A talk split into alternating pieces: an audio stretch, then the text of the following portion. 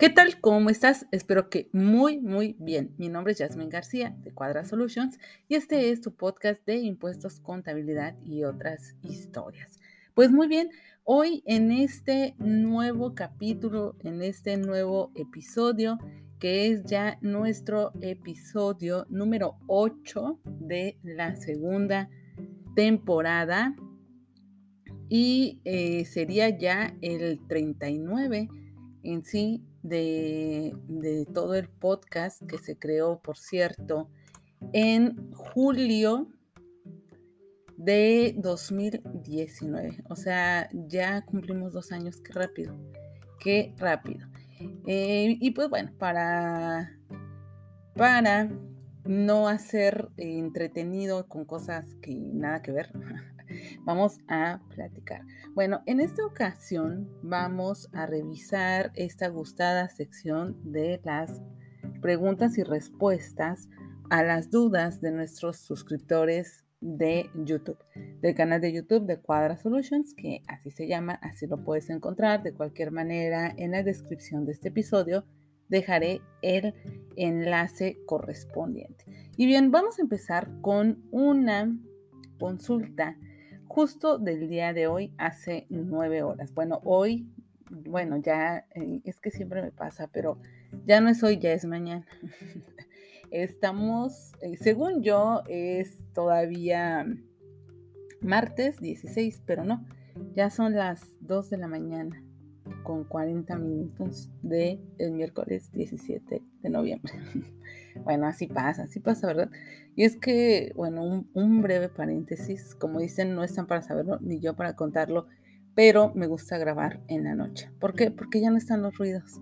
Ya no están los ruidos ni eh, los ruidos propios del lugar en donde se graba, ni tampoco los ruidos que de las tortillas, que del pan, que del jugo de naranja y mandarina, que del fierro viejo, etc, etc. Los perros también, bueno, ahorita también uno que otro, pero pues bueno, son los enemigos ruidosos naturales. Entonces, pues bueno, eh, estaba platicando que del 16, ¿verdad? Del martes 16 de noviembre. Y es una consulta en el video de e-firma para titularte, que hemos platicado mucho de ese video, pero eh, pues es porque realmente tiene, tienen muchas dudas los chicos cuando se van a inscribir. Y bueno, ni se diga en estos momentos, ¿no? En donde tenemos esta cuestión de los famosos 18 años, que esto lo vamos a tratar ya en eh, otro episodio, espero que sea el siguiente, pero es que se juntan los temas. Se juntan los temas. Está ese, está otro que les quiero platicar eh, de algunas cuestiones, ahí es más como de ética profesional. Eh, y también, pues, de reformas, del reciclo, personas morales. Entonces, pues déjenme en los comentarios, ya sea del episodio o de en cualquiera de mis redes sociales, que también les voy a dejar aquí en la descripción. Déjenme como que qué tema les gustaría más reformas fiscales, en general, reciclo, ética profesional, eh, consultas de YouTube, ¿sí? Eh, eso sería muy bueno. Que me dijeran con cuál, con cuál episodio sigo. Y de hecho, bueno, ya sé, voy a poner la encuesta en Instagram también. Ahí si me sigues en Instagram, te invito a que la respondas. Pero bueno, ya fue mucho, ¿verdad? Ya fue mucho. El podcast es para eso, pero tampoco para exagerar. Bien, entonces, pues ya comenzamos de lleno, de lleno. Y nos dice una persona, ya no se puede obtener el RFC con CURP. El SAT ya lo quitó. Bien. Eh, ante esta situación y ante, en general, muchas otras, muchas otras, tenemos una cuestión que lo que nosotros hacemos como contadores no es atemporal más bien es temporal. Habrá diversas cuestiones como la contabilidad, la contabilidad que se hace desde hace muchos años de la misma forma y no cambia. Puede cambiar, claro, con las normas de información financiera que se van actualizando. Un ejemplo es cuando surgió el tema de la pandemia. Había muchas cuestiones y las mismas personas del comité de normas decían, bueno, es que esto es nuevo, nunca hemos hecho eh, unas normas para una situación como esta. Y pues sí, claro. Se decía que tenía que, la contabilidad es algo que se hace con base en experiencia, ¿no? O sea, registramos las operaciones, pero siempre como contadores sabemos que hay una experiencia previa y que en X o Y situación se registró así, se consultó tal norma, etcétera. Pero, ¿qué pasó ante una pandemia? Y ahí, pues bueno, fue necesario adecuar. Pero de ahí en fuera, pues va a ser siempre, ¿no? Eh, esto, por ejemplo, ¿qué más podría decir? Finanzas, conceptos básicos, pero impuestos, impuestos. Se supone que cada año cambia con las reformas, pero por experiencia súper propia de todos los que estamos aquí, tanto ustedes que me escuchan como yo que estoy hablando, eh, todo el tiempo se cambia. No es cada año, o sea, la miscelánea está todo el tiempo y ahora más que nunca quieren legislar con reglas, ¿sí o no? Entonces, pues hay muchísimos cambios todo el tiempo, todo el año. Y no se diga la página del SAT. Un día eh, decimos con un tutorial que aquí le das clic y aquí y aquí y acá y llegas a tu trámite y otro día ya no lo encontramos ni nosotros, ¿no? O sea, ¿dónde quedó? ¿Dónde quedó ese trámite? Y pues bueno, justamente estamos ante una situación de esas. Bien, ¿qué pasó con este trámite? Que era inscríbete con CURP, ¿no? Así decía, inscríbete al RFC con tu CURP. Y eso ayudaba mucho precisamente eh, a las personas pues que de primera vez, que a lo mejor no tienen mucha experiencia en la página del SAT o en general con temas de estos eh, temas de impuestos, temas fiscales, temas de trámites, de obligaciones fiscales y pues bueno, eh, ahí, ahí está el detalle.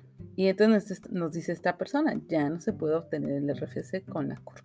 Veamos, yo ya acabo de entrar en la página del SAT. Y si me estás oyendo, eh, justamente eh, acompañándote en tu trabajo, vamos a corroborarlo. Estoy en la página del SAT. Me voy a ir a, eh, es que es aquí ir a, la segura. Díganme si no, díganme si no. Entonces es la tercera opción de la página principal que dice personas, la tercera opción, trámites del RFC. Y aquí dice obtén tu RFC. Ahí. La, la cuarta opción de eh, los que están ahorita, ¿no? Ya, ya estamos platicando justamente que van cambiando. Entonces le digo, obtén tu RFC.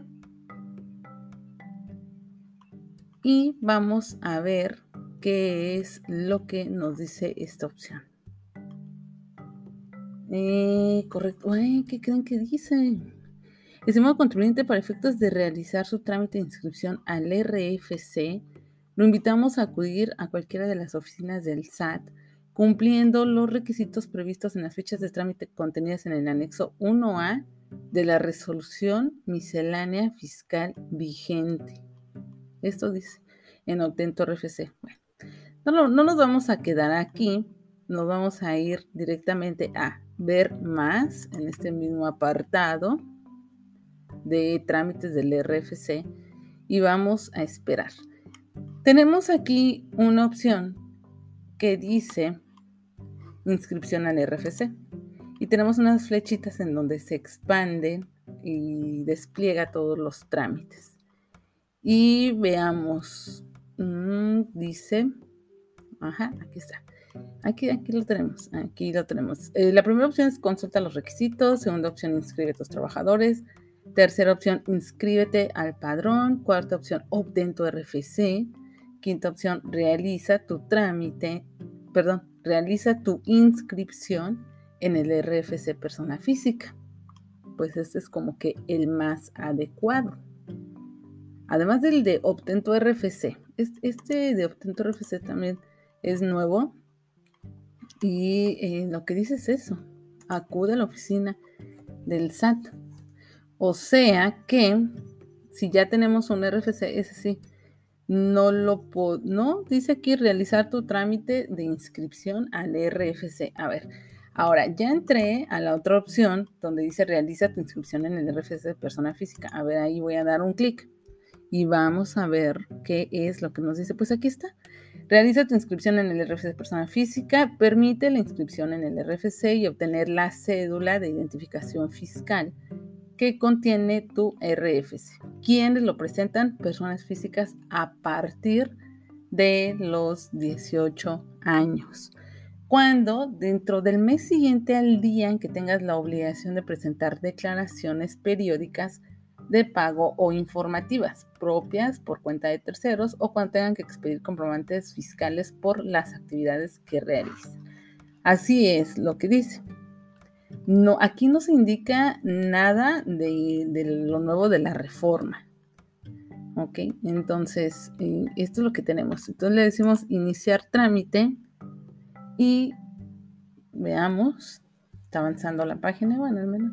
Y ya que está, preinscripción de personas físicas. Y aparecen los datos como siempre. Hay un cuadrito donde dice CURP. Voy a digitar mi CURP a ver qué es lo que nos arroja. Listo, ya digité mi CURP y le voy a decir continuar. Entonces, lo que aquí sí noto es que me está pidiendo todos los datos me está pidiendo todos los datos. Dice, captura tu CURP. En caso de no conocerla, puedes consultarla en tal. Si aún no cuentas con tu CURP, puedes completar la información. Entonces yo ya coloqué mi CURP, pero me está pidiendo que digite los datos. Y yo recuerdo que antes que salía en automático. Entonces estoy llenando ya todos los datos.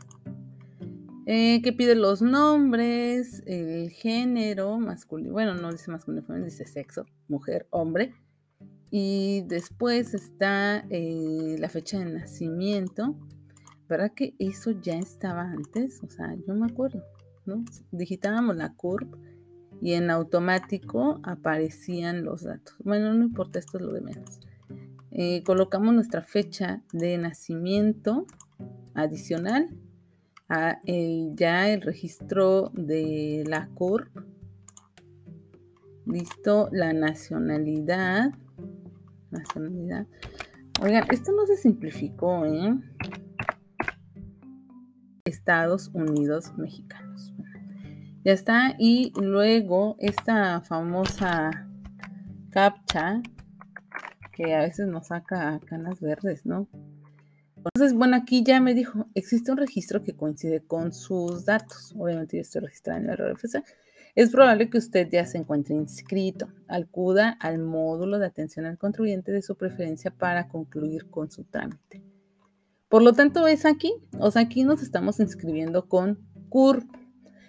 Pero les digo, o sea, si tenemos un, un tutorial o tenemos un post o tenemos un artículo en nuestro blog en donde damos los pasos, pues bueno, esto es a lo que nos podemos enfrentar. Y efectivamente, ya muchas veces me han dicho en el canal de YouTube, oye, esa opción ya no está ahí, ¿no? Bueno, pues es porque se actualiza.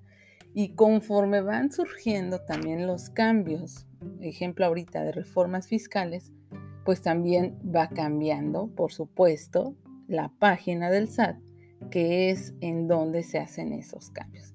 Así es que misterio resuelto es en la opción de trámites del RFC.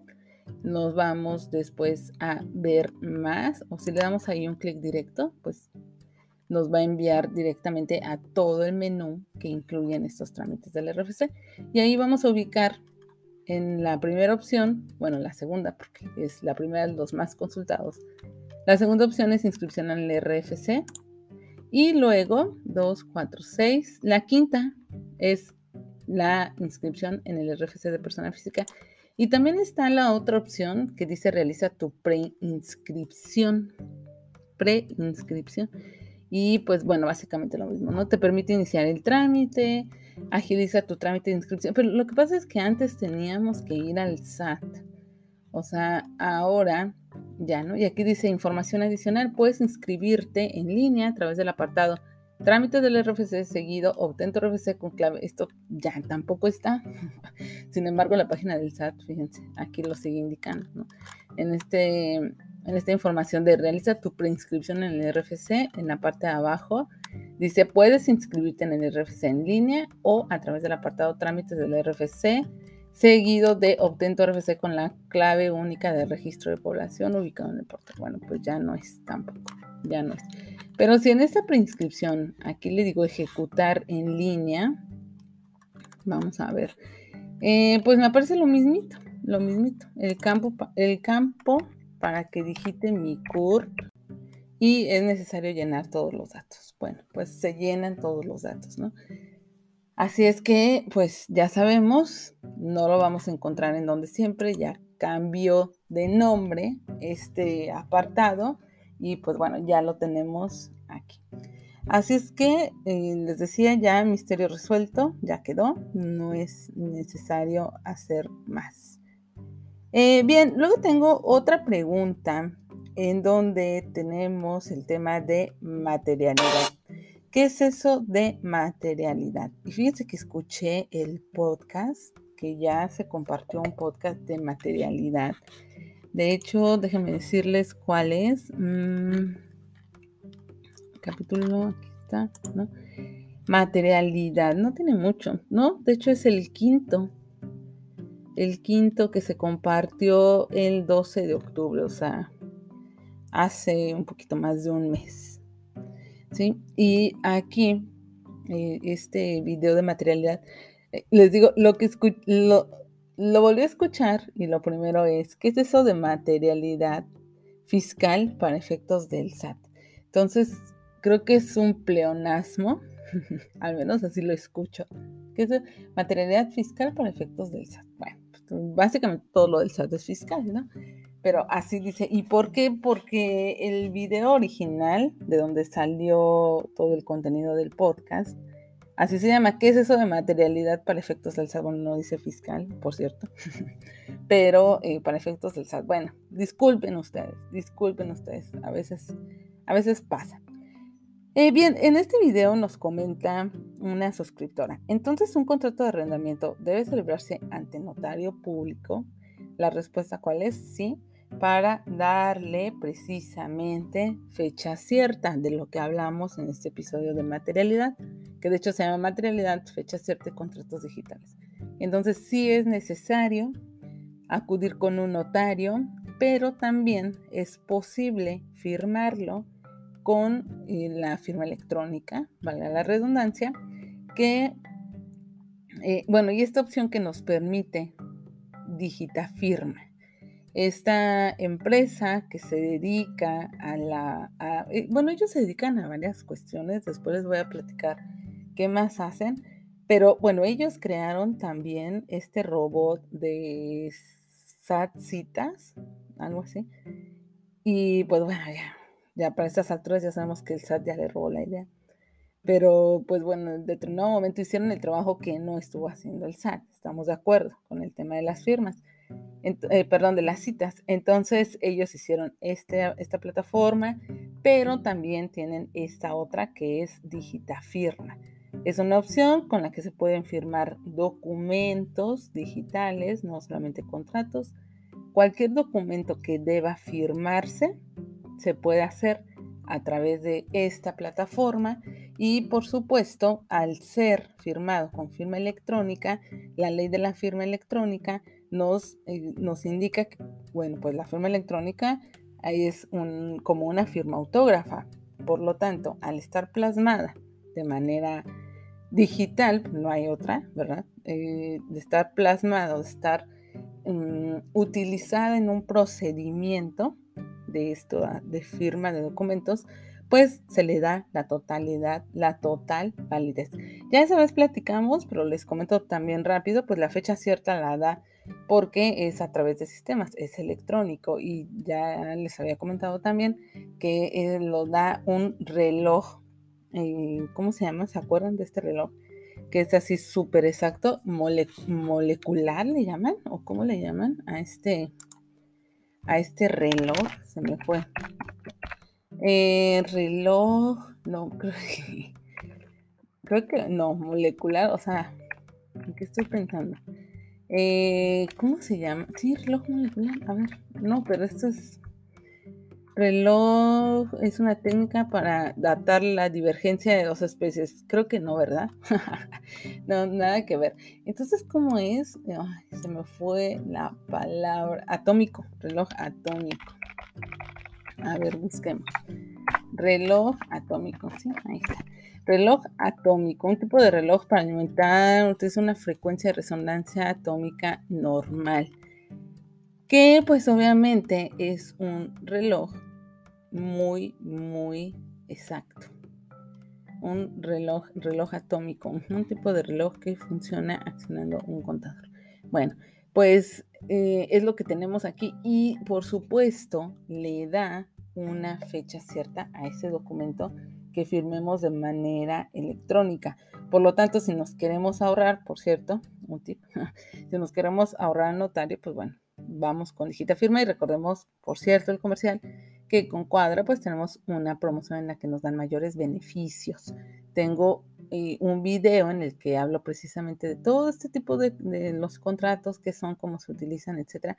Y recuerden que está la versión corta y la versión larga, porque a veces me dijeron algunas veces que, que hablo mucho y que, y que es mucho, que es mucho bla, bla, bla, en lugar de de ir al grano, ¿no?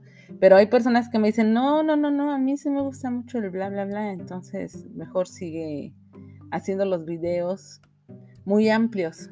Bueno, pues ya hay que darles gusto, aunque también como dicen, no se da gusto, pero bueno, vamos a hacer lo posible y vamos a darle gusto también a nuestros suscriptores, que como siempre decimos, si no es por ellos, pues no, no, de nada sirve, ¿no? De nada sirve generar contenido si no hay quien nos escuche, quien nos vea, quien nos envíe un mensajito, un saludo. Y pues bueno, entonces así está el tema con este de los contratos y lamentablemente, pues bueno, no lamentablemente, pero ya nos extendimos, nos extendimos demasiado con este tema del RFC, pero yo creo que vale la pena señalar y también comentar eso con, yo creo que eso, miren, fíjense, para quienes hacen contenido, como también en mi caso, voy a adoptar ya decir la leyenda desde el inicio. Fíjense, este, este megatip se me acaba de ocurrir, ¿sí? Lo comparto con ustedes porque se lo merecen por escucharme. Gracias. Al iniciar un trámite, decir, en este momento que estamos en noviembre de 2021, así está la página del SAT. Y este trámite lo podemos encontrar así y así. Eh, puede ser que cambie, o sea, puede ser que mañana cambie, o sea, al SAT se le ocurrió ya moverlo y puede ser que a partir de mañana este tutorial ya quede eh, en el pasado, ¿no? O sea, eso es lo que, lo que suele pasar.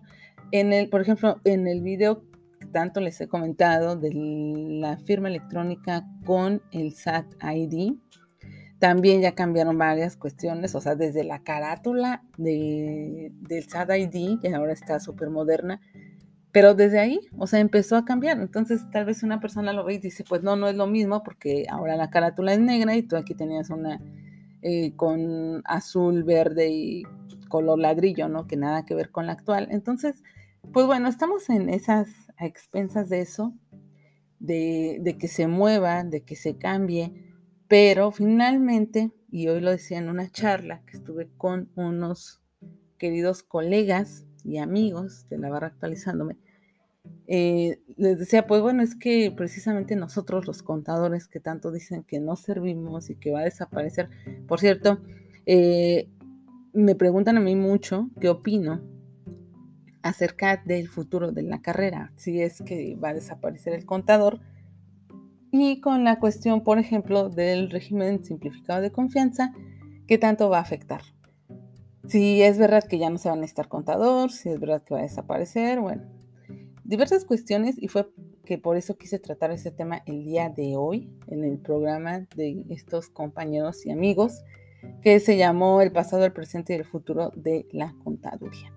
Entonces lo pueden encontrar en Facebook, voy a dejar aquí el enlace, pero también en el canal de YouTube de Cuadra Solutions. Ya tengo el video, ya mis amigos me hicieron el favor enorme de compartirme el video para subirlo directamente Y pues bueno, estén pendientes del canal porque ahí lo van a ver. Está muy interesante, muy interesante sobre todo si hay personitas aquí que eh, están escuchando respecto, eh, bueno, no respecto, sino más bien están cursando la carrera y les preocupa este tipo de comentarios que hacen ciertas autoridades y que no es nuevo, ¿eh? no es nuevo, no es nuevo, esto ya viene de hace mucho y eh, se fortaleció a inicios del 2014, que fue cuando entró en vigor el RIF.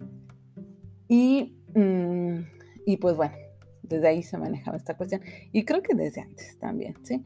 Eh, la cuestión es esa, ¿cuál es el, el, futuro? Y les dejo, por cierto, les dejo esos enlaces para que, pues si ustedes están preocupados, o también otra persona me decía, estoy estudiando X carrera, pero me llamaba mucho la atención, me gusta mucho la carrera de contador y quiero estudiarla, pero no sé cómo sea su futuro de la carrera. Entonces aquí les respondemos con toda nuestra experiencia que ya tenemos, que ya es mucha, y compartimos pues nuestras apreciaciones, lo que pensamos y lo que, de lo que estamos seguros que va a suceder. ¿sí? Lo que estamos seguros que va a suceder. Y, pues bien, eso sería todo por el episodio de hoy. Los invito a que estén pendientes. Próximo lunes, eh, eh, había estado Subieron todos los lunes, pero bueno, se me atrasó una situación y por eso hasta hoy estoy subiendo este otro episodio. Pero esténse pendientes los lunes. Estamos con un tema general y uno de respuestas, preguntas y respuestas de YouTube. Un tema general y uno de respuestas y así. Eh, esténse pendientes y también a mis redes sociales. Por ejemplo, yo creo que mañana voy a estar subiendo un un post acerca de esta cuestión de los 18 años y que el RFC y todo esto, que ya dijimos que vamos a tener un episodio especial, pero bueno, vamos adelantando un poquito. Y pues bueno, ya, hasta aquí. gracias por escucharme, gracias por llegar hasta acá. Si te gustan los episodios, envíame un mensajito y platícame qué te están pareciendo. Y también platícame si quieres algún tema en específico y o de los que mencioné también cuál es el que quisieras que fuera el más pronto. Bueno, pues muchísimas gracias. Mi nombre es Yasmin García. Como siempre es un gusto compartir con ustedes, compartir las experiencias y pues un poquito de lo que sé. Eh, eh, o más bien mm, de, lo poquito que sé, de lo poquito que sé, compartir con ustedes. Pues bueno, muchísimas, muchísimas gracias, que estén muy, muy bien, que les vaya muy, muy bien, que tengan mucho éxito que cobren todos sus honorarios y estamos en contacto. Cuídense mucho. Hasta luego. Hasta pronto. Hasta pronto.